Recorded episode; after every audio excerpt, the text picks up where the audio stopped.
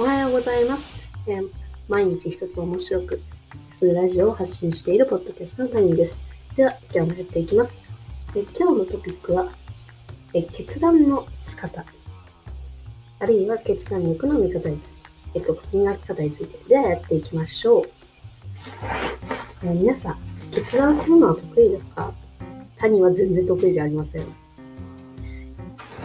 こう決断力を磨きたいと思ってこういろいろ練習したりとかトレーニングをしてみしたけどこうなんかいまいち決断力が上がったような気がしないとかどうも去年と比べてあるいは2年前と比べてそこまでなんかうまくいってるようにはちょっと思えないなっていう方いらっしゃらないでしょうか。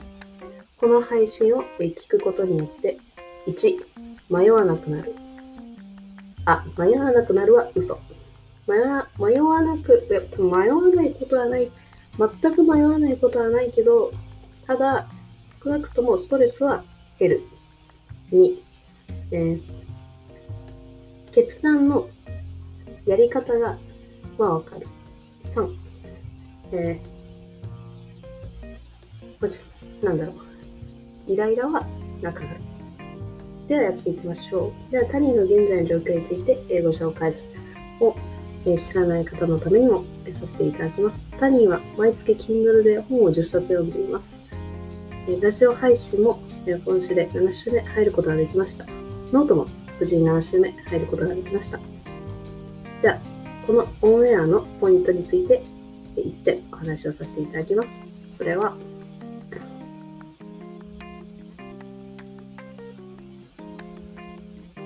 自分のルールを明確にしておく。基準を明確にしておく。です。で、自分のルールを明確にしておくってどういうことかっていうと、こう例えば、皆さんが何かを今日食べるっていう時に、例えばお昼、今日は A 定食にするか B 定食にするかとか、っていう風になったら、A か B かって言われたら、すぐ決まると思うんですけど、例えば、憧れのあの人と一緒に食べるのはどっちにしようかなって思うと、ちょっと迷いません？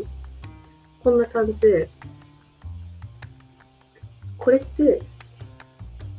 別に目の前にメニューがいろいろあるんだし、メニューで例えばフルーツがあるとか、ジェラートがあるとか、あるいはカレーがあるとか、そばがあるとか、でメニューがあるんだから、その中で決めればいいじゃんっていうふうに、まあ、思う方いらっしゃると思うんですけれども、結構、情それってこう目の前の情報にやっぱ踊らされちゃう部分があるなっていうふうに、ことに思っていて、というのも、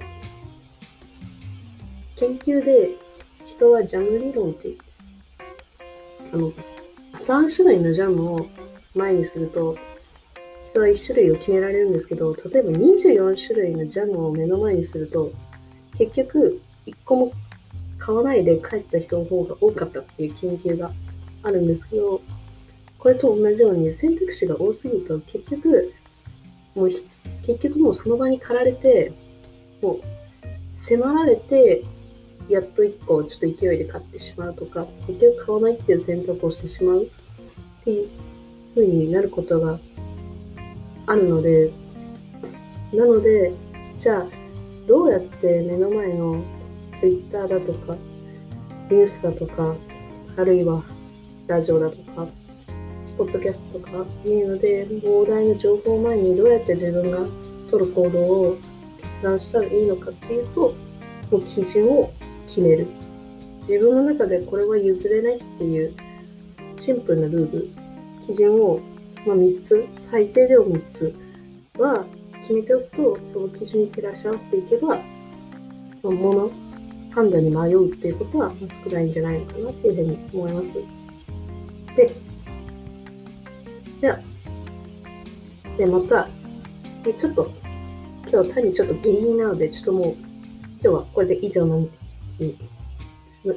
えーさせていただくんですけれども、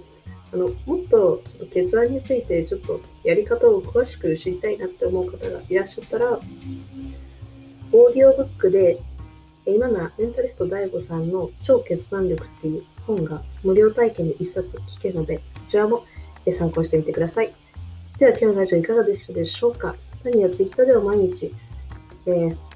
ほぼ毎日、えー毎日一つ発見内容の情報を発信しています。では、えーまたこの時間にお会いしましょう。ではでは。